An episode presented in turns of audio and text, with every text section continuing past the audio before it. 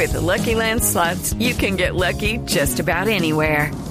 This is your captain speaking. Uh, we've got clear runway and the weather's fine, but we're just going to circle up here a while and uh, get lucky.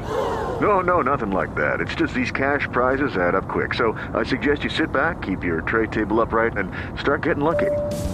Play for free at LuckyLandSlots.com. Are you feeling lucky? No purchase necessary. Void where prohibited by law. 18 plus terms and conditions apply. See website for details.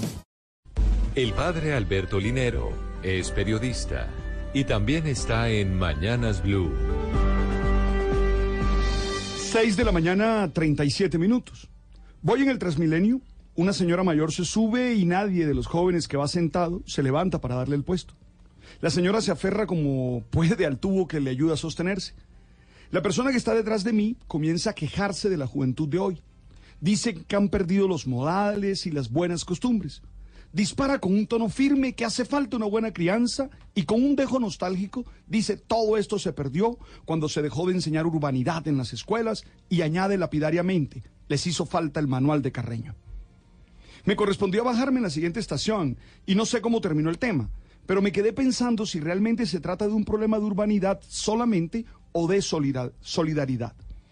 Pero también recuerdo cómo en una ocasión le traté de ayudar con una maleta a una mujer más o menos de mi edad y me miró con ojos inquietantes y me dijo, ¿me crees débil, incapaz de levantar la maleta?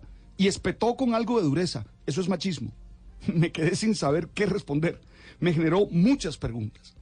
No estudié el Manual de Urbanidad y Buenas Costumbres para uso de la juventud de ambos sexos, que fue publicado en 1853 por Manuel Antonio Carreño, profesor, músico y diplomático venezolano, quien a partir de presenciar un episodio violento en las calles de Caracas, decidió empezar su riguroso libro de urbanidad explicando que sus prescripciones tienden a sostener toda la conservación del orden y de la armonía entre los hombres. Pero sí creo que es necesario tener una etiqueta mínima que nos permita relacionarnos de la mejor manera. Es posible que la de Carreño sea anacrónica y no corresponda con la visión que hoy tenemos de ser humano y de sociedad. Pero estoy seguro que necesitamos un mínimo de normas y reglas urbanas que nos salven del caos, de la anomia y de la anarquía total.